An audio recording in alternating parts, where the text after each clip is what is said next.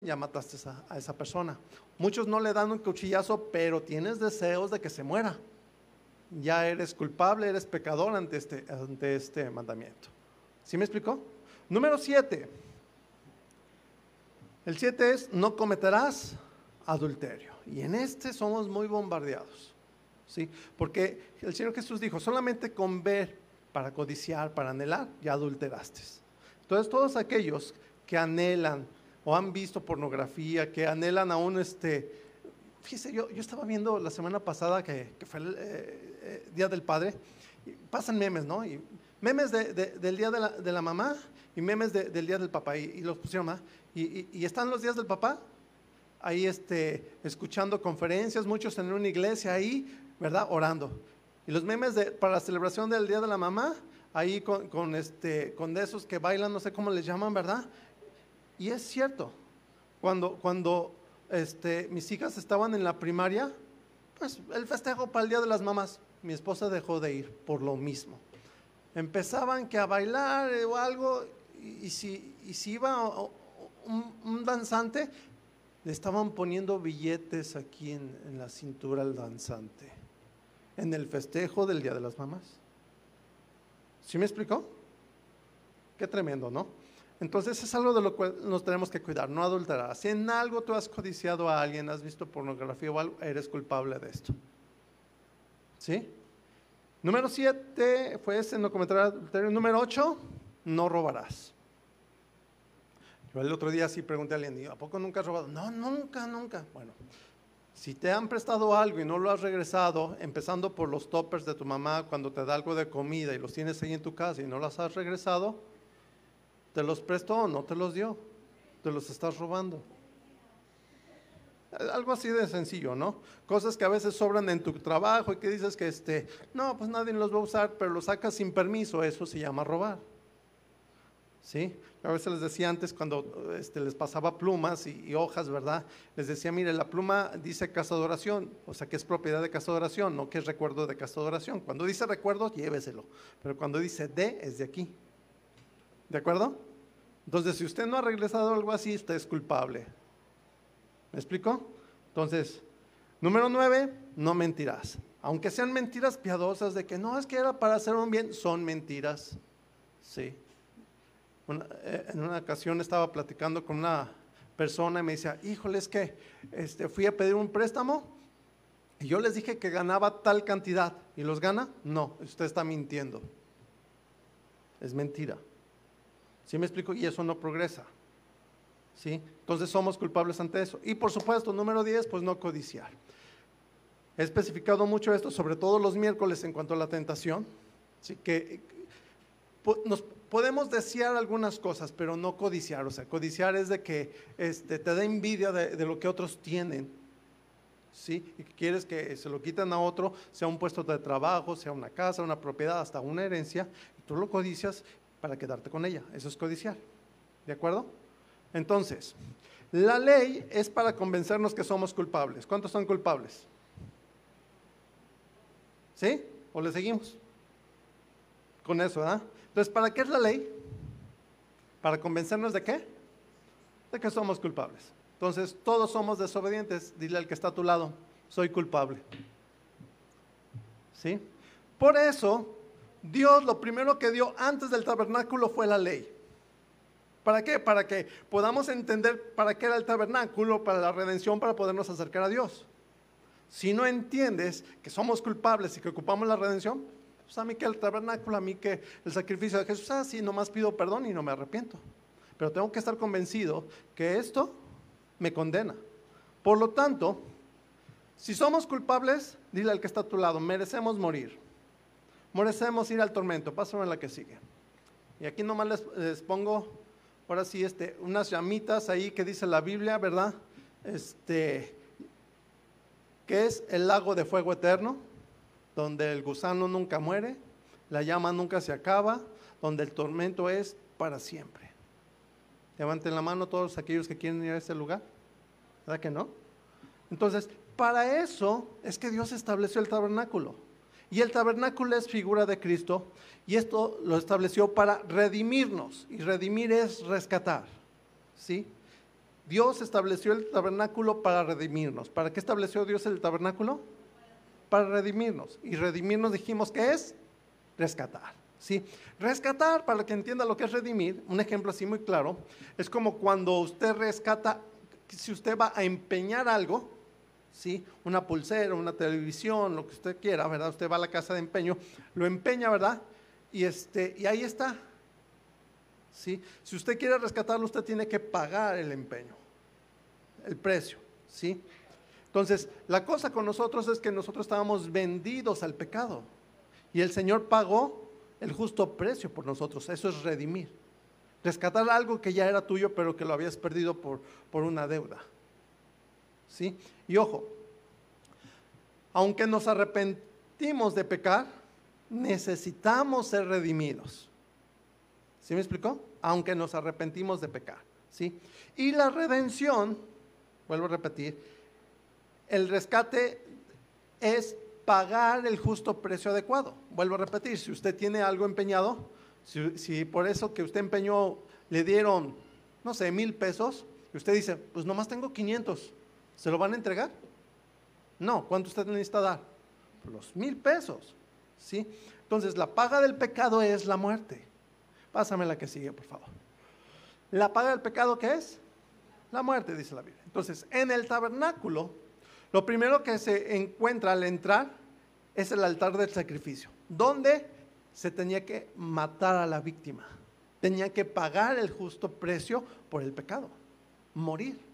Una víctima que era inocente, ¿sí? Entonces, ahí en la entrada del tabernáculo traían el chivo expiatorio o el cordero, ¿sí?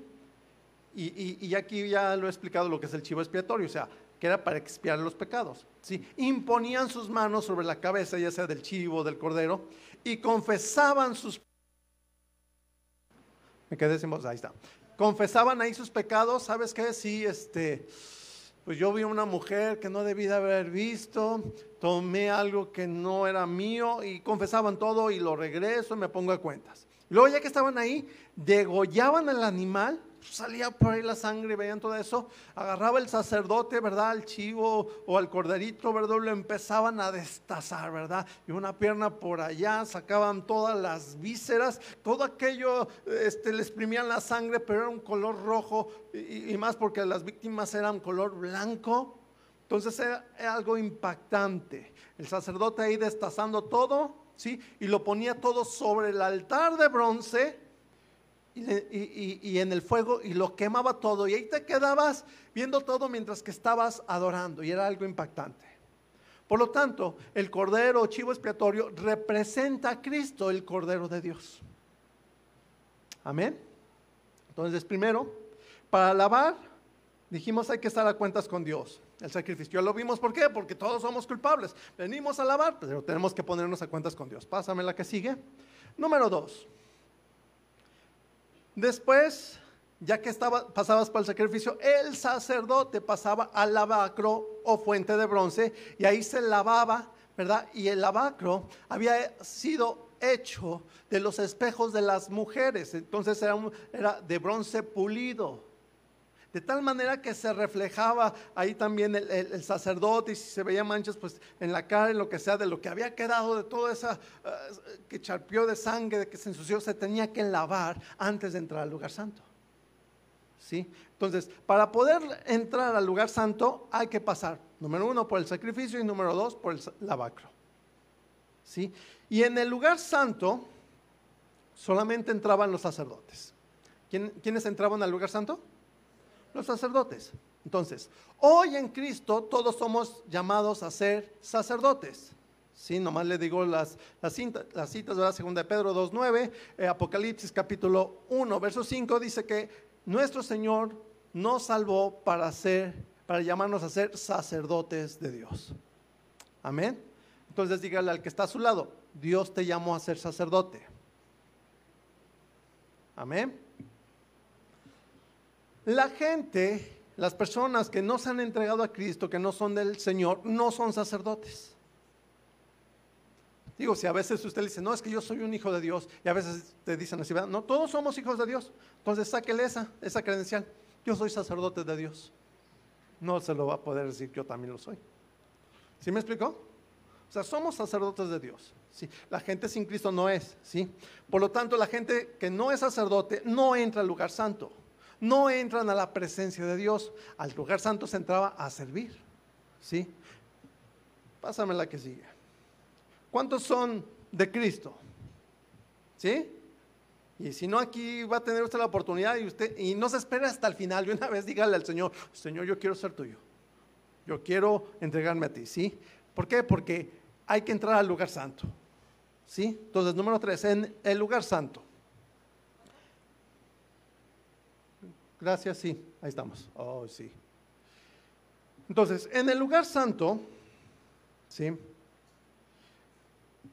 Ahí este, lo expliqué mucho hace 15 días, ¿verdad? En el lugar santo se, estaba la mesa de los panes, ahí puede ver en la ilustración, ¿sí? Que, donde se ponían los panes para ser consagrados. Sí, estaba eh, eh, el candelabro, donde mantenían encendida la luz del, del, candelero de oro o candelabro. Y número tres, al frente estaba el incienso de oro, ¿sí? que es donde ofrecían incienso.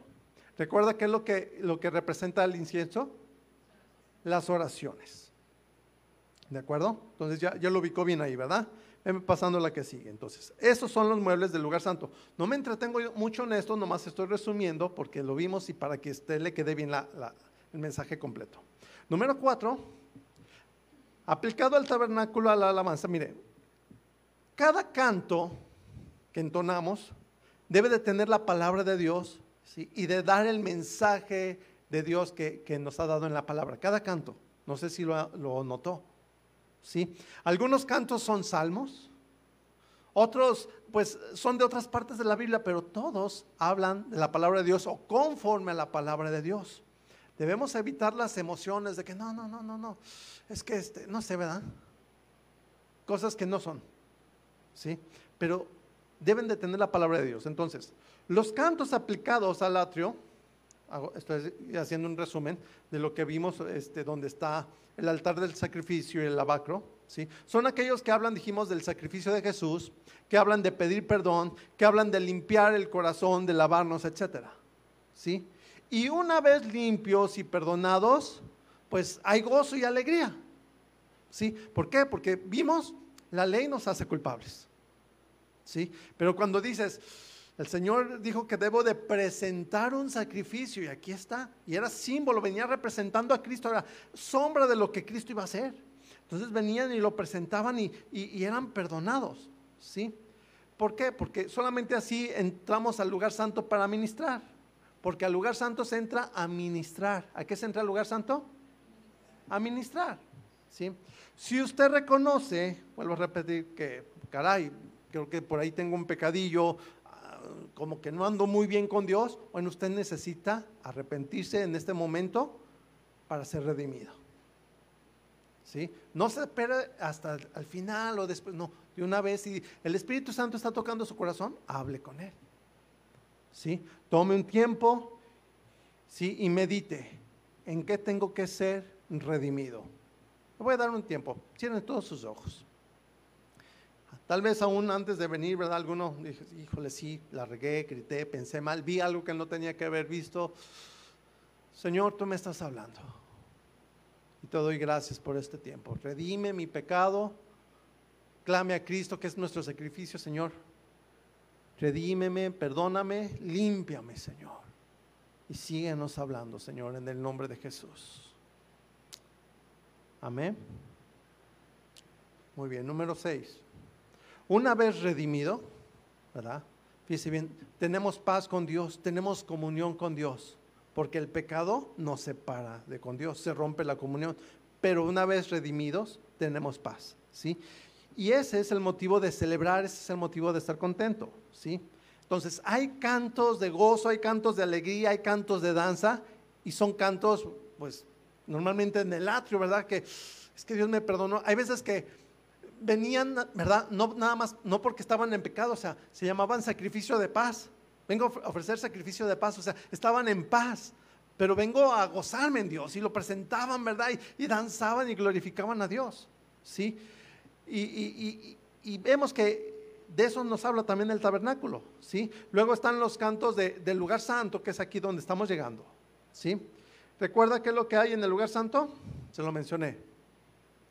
Mesa de los panes, candelabro y altar de incienso. En, eh, un versículo resumido lo, vemos en Hebreos capítulo 9, verso 2. El libro de Hebreos precisamente está dirigido, pues, vaya, a los hebreos, que son los judíos, el pueblo de Dios, que entienden y que fueron criados con todo esto del tabernáculo y del templo. ¿Sí? Por eso que en el libro de Hebreos lo aplica también al Señor Jesús. Y dice aquí en Hebreos capítulo 9, verso 2, porque el tabernáculo estaba compuesto así. En la primera parte, llamada el lugar santo, estaba el candelero, izquierdo, la, la mesa de los panes de la proposición. ¿sí? Y ya sabemos, al frente, el altar de, incienso. ¿sí? Entonces, los cantos del lugar santo son aquellos que hablan del alimento, ¿sí? Que, da la palabra de Dios, que hablan de la palabra de Dios, son aquellos cantos que hablan de la luz, y lo expliqué también hace 15 días, que, que son aquellos cantos que nos dan entendimiento de la palabra, ¿sí? Que hay veces que cuando está usted en el tiempo de, la alabanza, de la, adoración, Dios le da a entender muchas cosas que usted no, no sabía por qué. ¿Sí? Ok, es porque viene la luz. ¿Sí?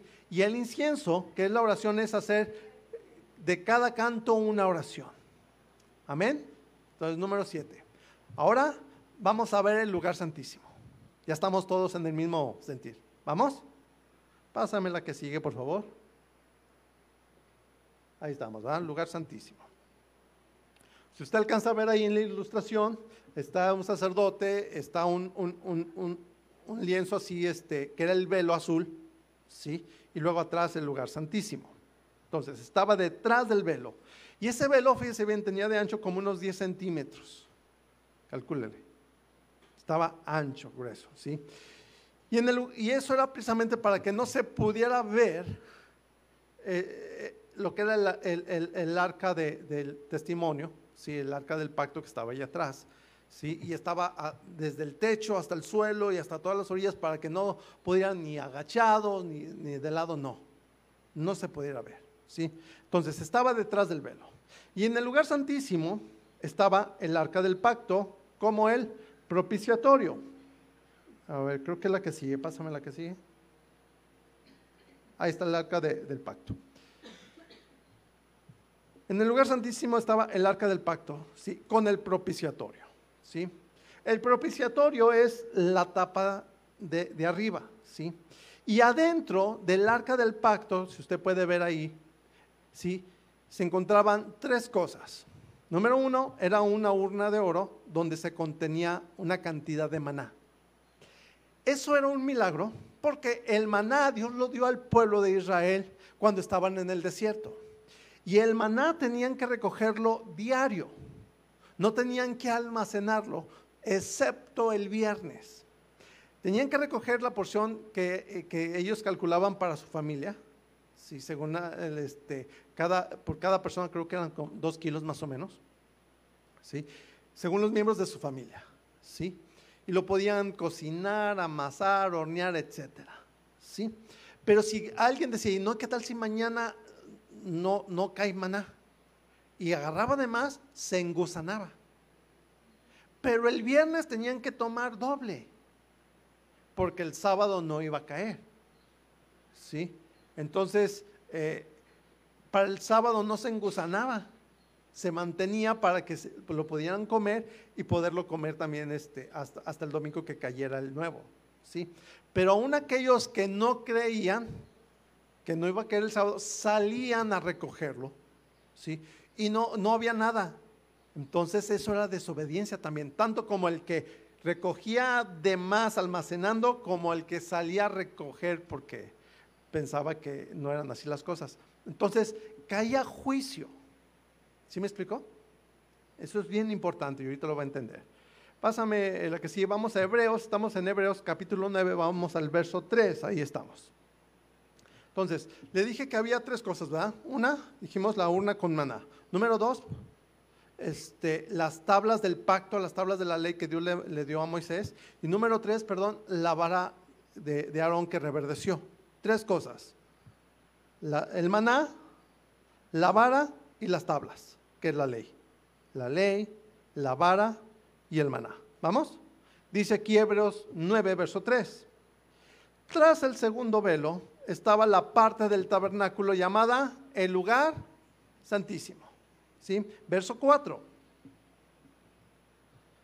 Dice así, en el cual tenía un incensario de oro y el arca del pacto cubierta de oro por todas partes, en la que estaba una urna de oro que contenía el maná, la vara de Aarón que reverdeció y las tablas del pacto. Ahí está. ¿De acuerdo? Verso 5. Y sobre ella, dice, los querubines de gloria que cubrían el propiciatorio, los cuales, perdón, de cuáles cosas no se puede hablar ahora, hablar en detalles. igual no lo voy a hacer también ahorita. Entonces, en el lugar, el lugar santísimo significa donde está la presencia de Dios. ¿Por qué? Porque el arca del pacto simbolizaba la presencia de Dios porque era donde Dios se manifestaba, era de donde Dios hablaba, era de donde eh, caía la columna de, fuego y la, columna de nube. ¿Vamos? Del arca del pacto y en el lugar santísimo. Entonces, vuelvo a repetir, el lugar santísimo significa donde está la presencia de Dios. ¿Qué significa el lugar santísimo? ¿Vamos? Sí. ¿Por qué? Pues porque ahí se manifestaba y de ahí hablaba Dios. ¿Sí? Entonces, la meta, hermanos, el propósito de cada reunión que tenemos es llegar o entrar en la presencia de Dios. Si cada vez que usted venga, usted venga con esa mentalidad, tengo que meterme en la presencia de Dios, tengo que llegar a estar sensible a la presencia de Dios. Amén. ¿Cuál debe de ser nuestra meta o propósito? ¿Sí? Estar sensible. Pásame la que sigue, por favor. Entonces, número 8, fíjese bien. El propiciatorio era la tapa del arca. ¿Sí? ¿Qué era el propiciatorio? Ahí lo puede ver, ¿verdad? Estaba la parte de abajo. La parte de arriba era el arca, con los dos querubines. Era una sola pieza, hundida, labrada a, a martillo.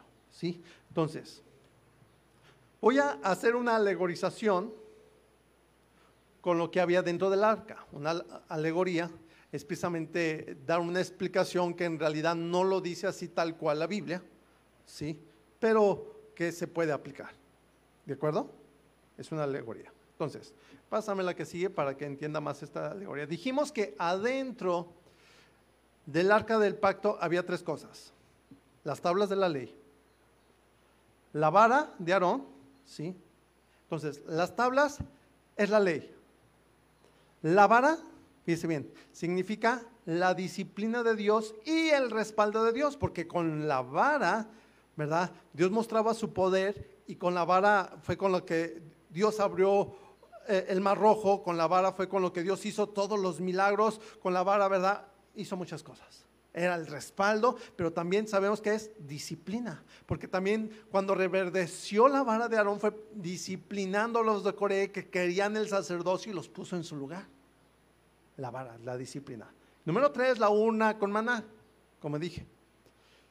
Como le dije, ¿cómo es que caía el maná y era una prueba? Entonces, el maná es la prueba de Dios, si vamos a obedecer o no. Si no obedecemos en gusana, ¿verdad? pero también viene el juicio de Dios. Si salimos el día que Él no, nos dice que salgamos por falta de fe, viene juicio. Entonces, una alegoría es, del maná es el juicio. Vuelve, es una alegoría. ¿Vamos? Entonces, la alegoría sería así. La ley, ¿verdad? Que nos condena. Ya lo vimos que todos estamos condenados y ahí está en el arca del pacto. Por eso se llama el arca del pacto, porque era el pacto. Tú haces esto y yo te bendigo, pero todos somos culpables. Pero ahí está la ley. Luego viene la vara, la disciplina. ¿Sí? Luego está el maná que nos expone si obedecemos o no. Y viene el juicio. Estamos, estamos amolados. Estamos mal. ¿Sí? Entonces, ante estas cosas, somos culpables. Ante la ley, merecedores de la disciplina, merecedores del juicio. ¿Vamos? ¿Sí? Número nueve. Por esa razón, como usted ve aquí, por eso nadie debería de mirar adentro del arca. Por eso tenía un propiciatorio, que no se levantaba nunca. Solamente cuando le dijo, mira, mete una urna de maná. Y, el milagro era que esa urna de maná, el maná, no se echaba a perder. A diferencia de los demás, ese no, ese ahí estaba siempre.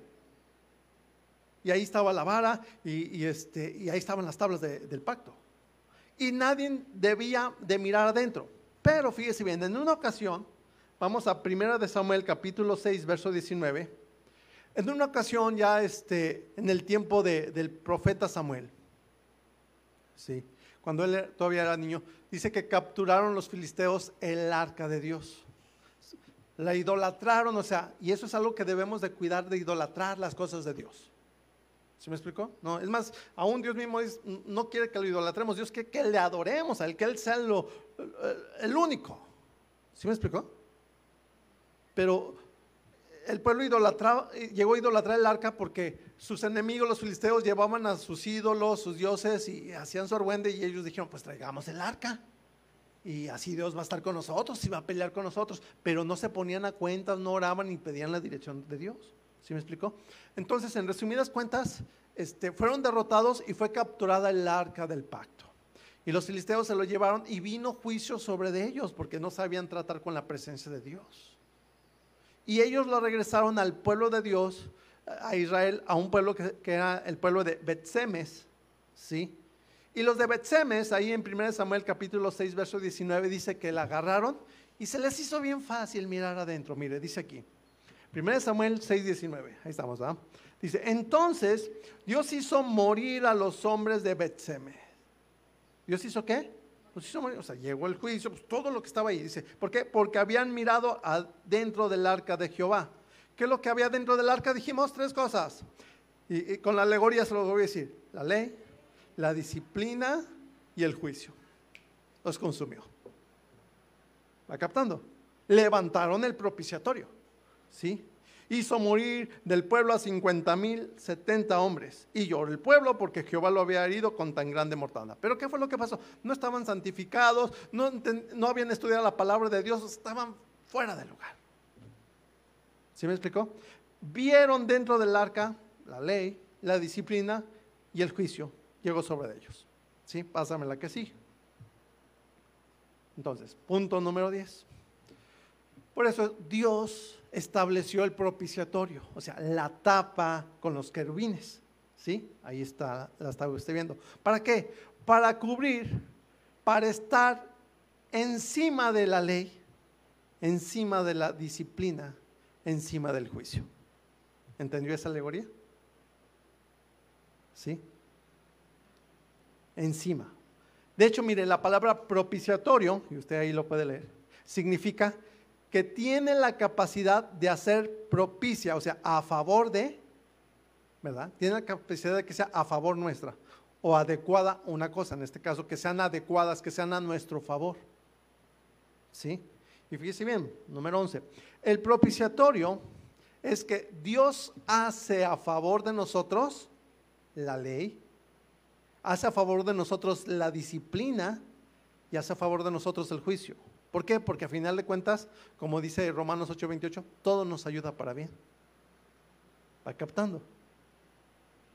¿Sí? Pero ¿cómo hace a nuestro favor? O sea, ¿cómo, cómo lo va a hacer? Si somos culpables y todo, bueno, precisamente, solamente nos redime, espía nuestros pecados y a todo lo demás es a nuestro favor. ¿Sí? El significado de propiciación en el original griego, pásame, creo que es la que sigue, de Hebreos 9:5. Usted ahí lo puede leer, ¿sí?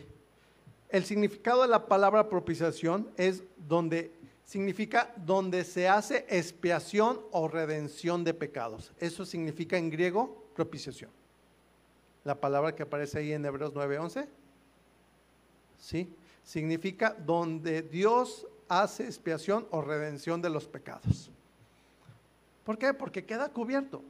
Por eso dice la Biblia, sí, usted va a encontrar en varias partes, sobre todo en el Antiguo Testamento, que habla continuamente, sí, Dios, sí, el que habita entre los querubines, Dios el que habla de entre los querubines, y eso significa, hace alusión al propiciatorio, que tenía los querubines. ¿Vamos? Pásame la que sigue. Entonces, número 12, el propiciatorio, por lo tanto, simboliza a Cristo. ¿Qué simboliza el propiciatorio? A Cristo. ¿Sí?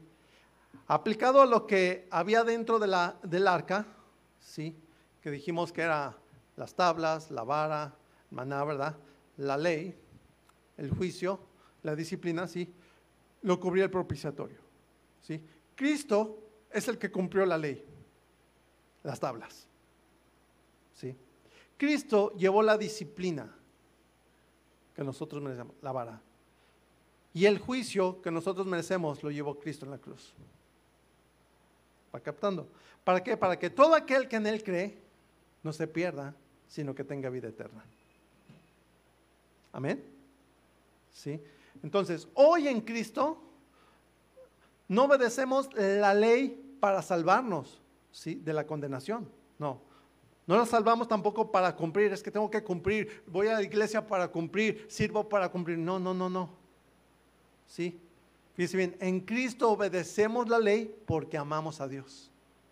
Jesucristo mismo dijo, si me amáis, guardar mis mandamientos. ¿Sí? Entonces, ¿por qué obedecemos? Porque amamos a Dios, ¿sí? Hoy somos reprendidos por no obedecer la palabra de Dios, porque si no obedecemos, eso demuestra que no amamos a Dios. Si, si pecamos deliberadamente, entonces usted no ama a Dios. ¿Sí? Los que amamos a Dios, nos duele mucho pecar, no poquito, mucho, porque ofendemos al amado. ¿Capta? ¿Sí? ¿A cuánto les duele? Mucho pecar. Ese es el, el, el, el ¿cómo le podemos decir? El pequímetro, el medidor de pecado. ¿Sí me explico? Si usted le duele de veras mucho pecar, entonces usted es un hijo de Dios. Si no, yo le invito, entréguese al Señor asegúrese de amar a Dios, ¿sí? Y, y ese amor a Dios usted lo va a mostrar en medida que usted guarda sus mandamientos, solamente. Amén. Número 13.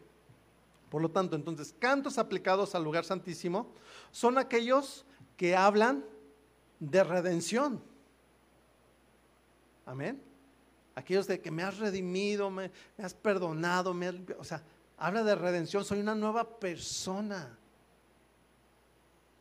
¿Sí? Entonces, vamos una vez más, Hebreos, vamos al capítulo 10, verso 17, entendiendo un poco más del propiciatorio del arca del pacto. Hablando del propiciatorio del arca del pacto, dice así, Hebreos 10, 17, y ahí la vamos a seguir. Dice, añade, y nunca más me acordaré de sus pecados y transgresiones. ¿Por qué? Porque hay un propiciatorio. ¿Quién es el propiciatorio? Cristo. Verso 18. ¿Sí? Pues donde hay remisión de estos, o sea, de los pecados y transgresiones, no hay más ofrenda por el pecado. O sea, eh, todo el contexto nos dice, Cristo fue una sola vez crucificado, una sola vez y para siempre. Antes en el tabernáculo no eran constantes. Hoy un solo sacrificio. ¿Por qué uno solo? Porque fue el sacrificio de Dios por todos los hombres. Amén. Entonces, Remisión si es redimir. Y redimir significa rescatados de nuestros pecados. O sea, comprados para Dios por Dios. Amén. Entonces, ¿de, ¿a quién le pertenecemos? A Dios. Amén. Vamos al verso 19, Hebreos 10, 19. Así que, hermanos, teniendo libertad para entrar a dónde? En el lugar santísimo por la sangre de Jesucristo. Recuerde, antes al lugar santísimo nomás entraba el sumo sacerdote. Al lugar santo todos los sacerdotes, pero al lugar santísimo solamente el sumo sacerdote. Y aquí dice que ahora todos podemos entrar. ¿Sí? Entonces, ya que antes no podíamos entrar por nuestro pecado y no éramos de Cristo, hoy en Cristo tenemos entrada a la presencia del Padre. Recuerde, ¿qué significa el lugar santísimo? la presencia de Dios. Entonces, hoy en Cristo tenemos entrada, ¿a dónde? A la presencia ¿Sí? Hoy, fíjense bien, solamente con orar en el nombre de Jesús, ¿verdad? Por medio de Jesús, podemos llegar hasta la presencia de Dios. Antes no, antes tenían que todo este esta ceremonia. Cristo lo que hizo fue abolir la ley ceremonial, todo esto, porque en Cristo se cumplió todo, porque Él lo cumplió. Todo eso era sombra de lo que Cristo hizo. Amén. Entonces, hoy en Cristo solamente oramos por medio de Cristo en el nombre de Jesús y llegamos a su presencia. El verso 20 dice así. Dice, por el camino nuevo, fíjese bien, y vivo que Él nos abrió a través de qué? Del velo. Esto es su carne. ¿Sí? Pásame la siguiente ilustración. Recuerde que el lugar santísimo estaba dividido por el velo. Yo le dije que medía unos 10 centímetros. ¿Sí? Y ese velo, dice la escritura, que cuando nuestro Señor Jesucristo murió en la cruz, que dijo, consumado es, el velo del templo se rasgó de arriba hacia abajo. ¿Sí? El historiador Josefo dice que ni siquiera este dos carros jalados por caballos lo podían rasgar. Entonces fue un milagro, fue una obra de Dios que significando que nuestro Señor Jesús abrió el camino, como dice aquí, nuevo y vivo, ¿sí? Para llegar al Padre. Ese velo Dios lo rasgó. Amén. Quedando a la vista el lugar santísimo, o sea, quedando abierto el lugar santísimo, la presencia de Dios. Amén. Vamos al siguiente verso, no sé si está el verso 21, ahí está, ¿verdad? Hebreos 10, 21 dice, y teniendo un gran sacerdote sobre la casa de Dios. ¿Quién es nuestro sacerdote? Jesús. ¿Sí? Ahora fíjese bien, número 14, fíjese bien. La función del sacerdote es la que sigue. La función del sacerdote es representar al pueblo delante de Dios. ¿Sí? Y esto es orar, interceder a favor del pueblo. Y número dos, representar a Dios delante del pueblo. O sea, Vuelvo a repetir. Número uno, representa al pueblo delante de Dios. Intercede. Número dos, representa a Dios delante del pueblo. O sea, da el mensaje de Dios al pueblo. ¿Sí? ¿Cuál es la función del sacerdote? ¿Se los aprendió? Número uno, representa a quién? Al pueblo delante de Dios. Número dos, representa a Dios delante del pueblo. ¿Sí? Es lo que Jesús hace como, como sacerdote y esa es la función del sacerdote. Entonces, fíjese bien. Eso es lo que cada uno de nosotros debemos hacer en nuestra familia, ya que somos llamados a ser sacerdotes. ¿Sí? Dígale otra vez al que está a su lado, somos llamados a ser sacerdotes. Por lo tanto, ¿verdad? Tenemos que, número uno, interceder y orar por nuestra familia delante de Dios. Y número dos, ¿verdad? Traer, enseñar el consejo de Dios a nuestra familia. Amén. Yo les recomiendo a los que tienen sus hijos ahorita en los salones, mire, diarios salen con una hojita con la clase. No es para que haga un avioncito ni un barquito. Es para que usted tome esa hojita y no es tampoco para que la ponga a ver dónde hay que se quede en el carro o encima de la mesa. No, es para que usted la tome y usted repase la enseñanza con su hijo. Usted es el sacerdote de su casa. Amén. Entonces eso es importante. Entonces, fíjese bien, como sacerdote, por lo tanto, Jesús está a nuestro favor. ¿Sí? Esto es propicio. Jesús es propicio nuestro, a nuestro favor. Jesús, dice la palabra, intercede, ora por nosotros. Está a la diestra del Padre intercediendo por todos nosotros. ¿Sí? Interceder es hablar ante alguien en favor de otra persona para conseguirle un bien o librarla de un mal. Y eso es lo que Jesús hace. O sea, Jesús habla a favor nuestro delante del Padre para conseguirnos un bien o para librarnos del mal. ¿Cuántos dicen amén? ¿Sí? Entonces Jesús habla bien de nosotros ante el Padre. El diablo es el que nos está acusando constantemente. Ahí está, ¿de qué te sirve tanto que va? Ahí está, con todo y Biblia. Ahí está, con sus hijos, ahí está. Dígale al que está a su lado, ese es el diablo, no le hagas caso. ¿Sí? Ahora, número 15, recuerde, Jesús como abogado, porque así dice 1 Juan 2.1, que es nuestro abogado, nos defiende y ve por nuestras cualidades. Dice bien, nos defiende como abogado y ve nuestras cualidades para hablar de nosotros. Ahora, ¿sabe cuál es la cualidad que Dios busca en nosotros? Dígale al que está a su lado, a Jesús. Dios busca ver en nosotros a Jesús. ¿Sí? Se debe ver a Jesús en nuestra manera de vivir. Se debe de escuchar a Jesús en nuestra manera de hablar, en nuestra manera de gozarnos, en nuestra manera de cantar, etc. Deje preguntarle, ¿qué es lo que canta usted? Dígale al que está a su lado, ay, ay, ay. ¿Eh? ¿Qué es lo que canta? ¿Qué es lo que se goza? Los que le, escuchan cantar a usted o, su música, porque usted pone música y no nada más pone, no está bien, no, usted la está talareando, usted se está gozando, se está metiendo en esa canción. ¿Sí? La gente que eh, escucha la música que usted está escuchando, que está, está cantando, puede decir, veo a Jesús en ti. Porque de eso se trata, que se vea a Jesús en nosotros. Amén. A pesar, fíjese bien, de nuestros pecados, Jesús nos sigue atrayendo a Él para limpiarnos. Es que la regué por mucho que digas, es que no, no merezco. Dígale al que está a su lado, nadie lo merecemos.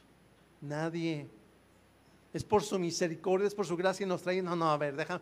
Es como cuando los niños que usted los ve, oh, venga, que lo voy a lavar. ¿Cómo no? Está muy mugroso.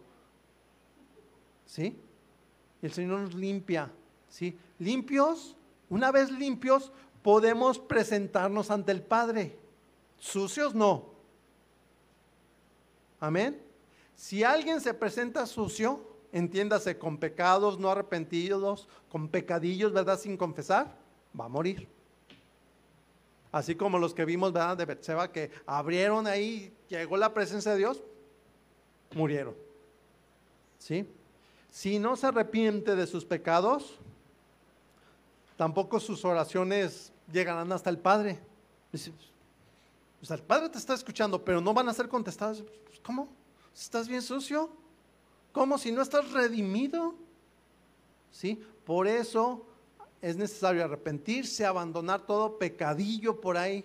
Digo pecadillo porque a veces, ay, ¿qué? ¿Es ese qué? Ese también. Amén. Y entréguese para vivir para Dios. Amén. Hebreos 10, 22. Hebreos 10, 22. Y una vez limpio, ¿verdad? Dice aquí la palabra de Dios, una vez que ya venimos, Señor, es que le volví a regar y todo, ven a Él. Señor, ven ante el, abogado, ven ante el Señor para que te limpie, ¿verdad? Y una vez limpio dice aquí Hebreos 10, 22, acerquémonos con corazón sincero, en plena certidumbre de fe, purificados los corazones de mala conciencia y lavados los cuerpos con agua pura. ¿Sí? O sea, da, a entender, ¿verdad? Esa purificación que se hacía en el lavacro. Entonces, ¿cómo hay que acercarnos, número uno? ¿Qué dice aquí? Con, con corazón sincero, ¿verdad? Con puro nuestro corazón. Recuerden, la meta, el propósito de cantar alabanzas es estar sensibles a la presencia de Dios. ¿Cuál es el propósito de cantar alabanzas? Estar sensibles. Si no nos limpiamos, no vamos a estar sensibles. Hay que estar sensibles, repito, porque lo he enseñado la vez pasada. Dios está en todo lugar. ¿Sí o no? Es omnipresente. ¿Sí? Pero, fíjense bien, pero no está la gente sensible a la presencia de Dios en todo lugar. ¿Sí? Y Dios no se manifiesta en todo lugar. Dios puede estar en todo lugar, pero Dios no se manifiesta en todo lugar. ¿Por qué? Porque la gente tampoco está sensible y luego ven cualquier manifestación y, ay, Dios, no. Deben de estar sensibles y aprender. Por eso, miren, número 16. La iglesia debe anhelar estar sensible a Dios. Debe anhelar estar sensible a su guía y manifestación. Amén. Estar sensible, ¿sí? Y tengamos cuidado, hermanos, con las manifestaciones. No todo es de Dios. Ahí mismo dice la palabra. ¿sí? Pues hay muchas manifestaciones que, no son de Dios, ¿sí? Dios se manifiesta al darnos su palabra, como ahorita, al hablarnos su palabra, nos da el entendimiento de su palabra, es como Dios primero que nada se va a manifestar, ¿sí? A veces Dios puede hacer también milagros físicos, puede sanar a alguien, oramos por las necesidades, gloria a Dios, ¿verdad? Pero son más importantes los milagros en el alma. ¿Qué son más importantes? Los milagros en el alma, o sea, cuando nos guía a perdonar, cuando nos guía a cambiar, cuando cambia el corazón de las personas, eso es lo más importante. ¿Sí? Por lo tanto, mire, hablando de manifestaciones, no espere y no busque sentir bonito, sentir algo impactante. Todo es que quiero sentir algo bonito. No, no, no, no. Dígale al que está a su lado, también el diablo te puede hacer sentir. ¿De veras? No esperes sentir algo así bonito para pensar que, que ahí sí está Dios. No. Dios nos habla por medio de su palabra y nos guía a dejar el pecado. ¿Sí? Nos guía a conocerlo más para amarlo más. Así, en ese, en ese contexto siempre. Amén. Aunque no sintamos bonito, es que no sentimos bonito, pero Dios te guió a, conocerle más y Dios te guió a, a dejar tu pecado, sí, Dios te habló. Entonces Dios se manifestó. Amén. Y fíjese bien, y la manifestación de, Dios trae paz. Trae paz en tu corazón, en tu alma. ¿Qué es lo que trae la manifestación de Dios? Paz, ¿sí?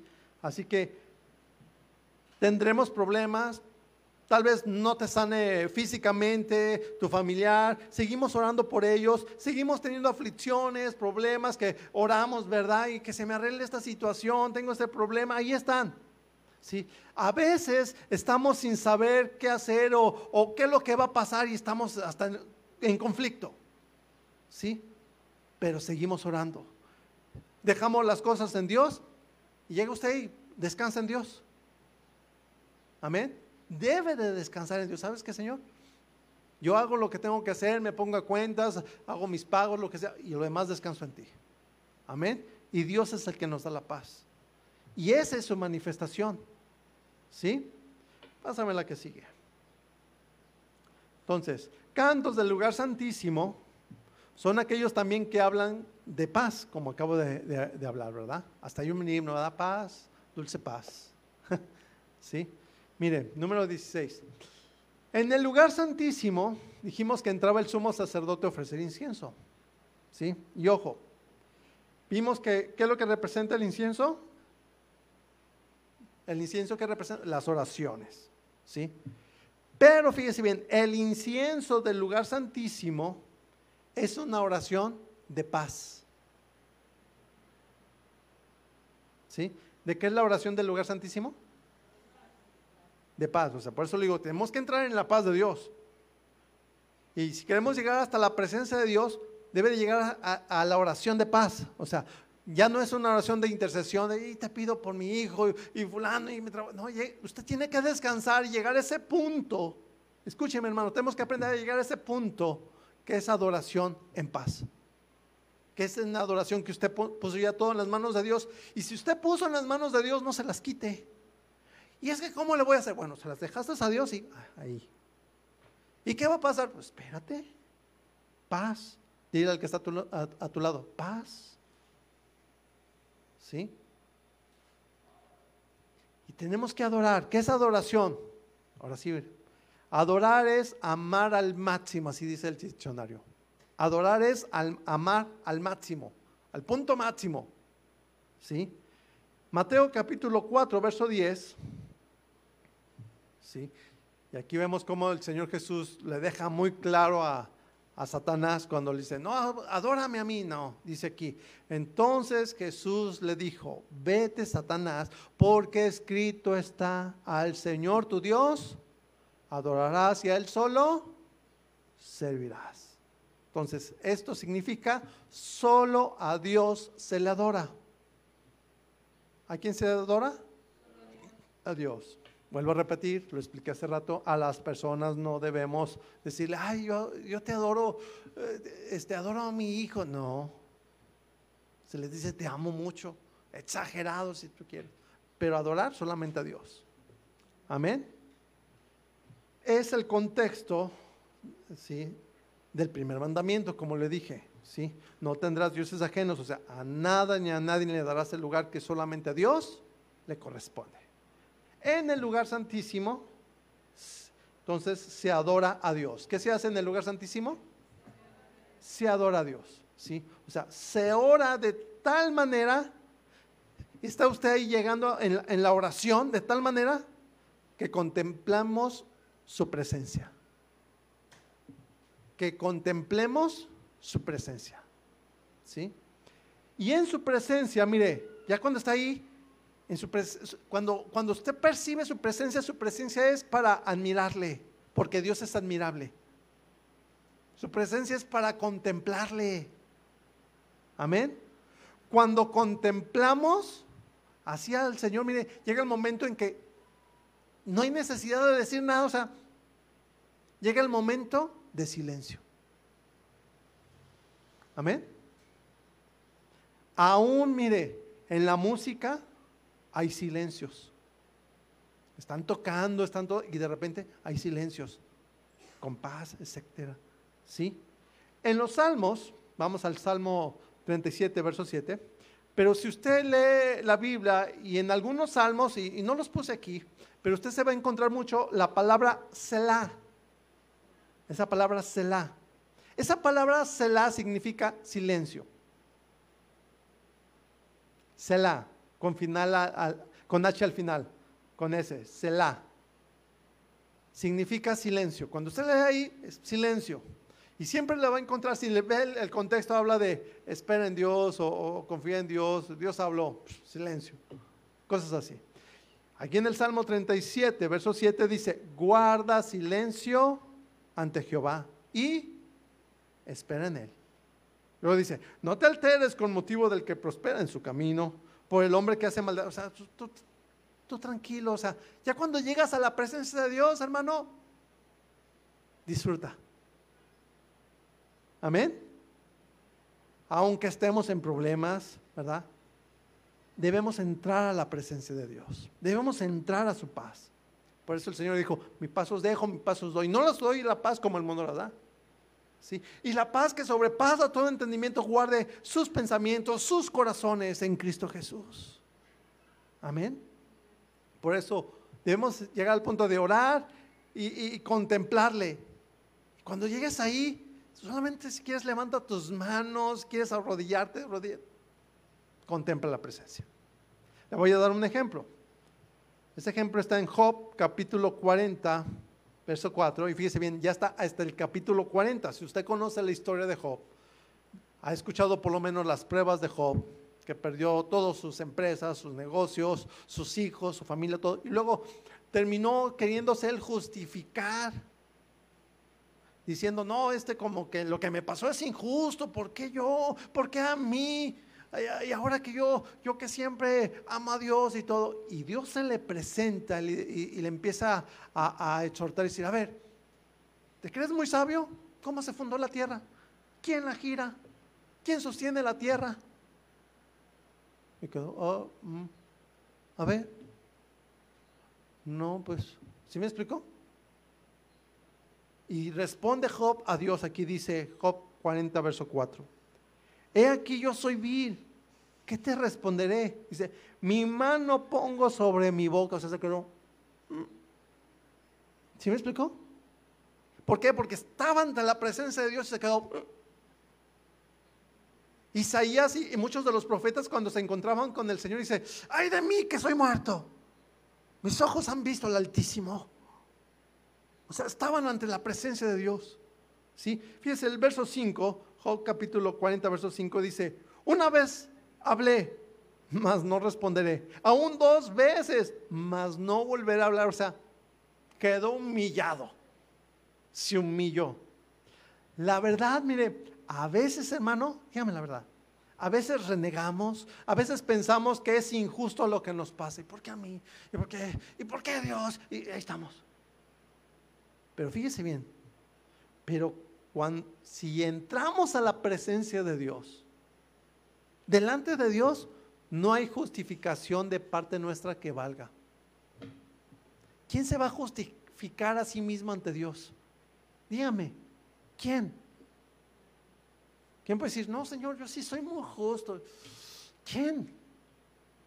Yo sí soy muy santo. ¿Quién? Y con esto le estoy plasmando, mire, por eso ante Dios, cuando llegamos ante Dios, callamos y nos humillamos. Pásame la siguiente ilustración. Ante Dios nos arrodillamos y nos rendimos. Voy a invitar, si por ahí está el grupo de alabanza, que vayan pasando, le hablan a Martín también. Ante Dios debe llegar el momento de arrodillarnos y de rendirnos ante Él. Por eso, levantar las manos, ese es símbolo de cuando, aún por ejemplo, damos el ejemplo de cuando llega un asaltante y te dice, ríndete, ¿qué hace, ¿qué hace usted? Levanta las manos. Me rindo, me rindo. Ya. ¿Sí me explico? Es lo mismo. Levantamos las manos y decir, Señor, me rindo ante ti. Haz lo que tú quieras, hágase tu perfecta voluntad y no lo que yo quiero. ¿Quieres algo de mí? Así como cuando ¿quieres algo de mí? ¿Qué quieres, Señor? Mi corazón aquí está. Mi vida aquí está. Mi familia aquí está. Mi trabajo aquí está. Todo ahí está. Eso es rendirse. Y eso es lo que usted está ah, diciéndole a Dios cada vez que usted levanta sus manos.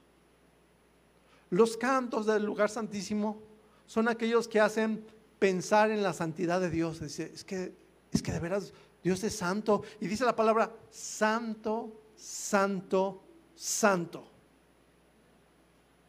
O sea, perfectamente santo. ¿Sí? Dios es perfecto.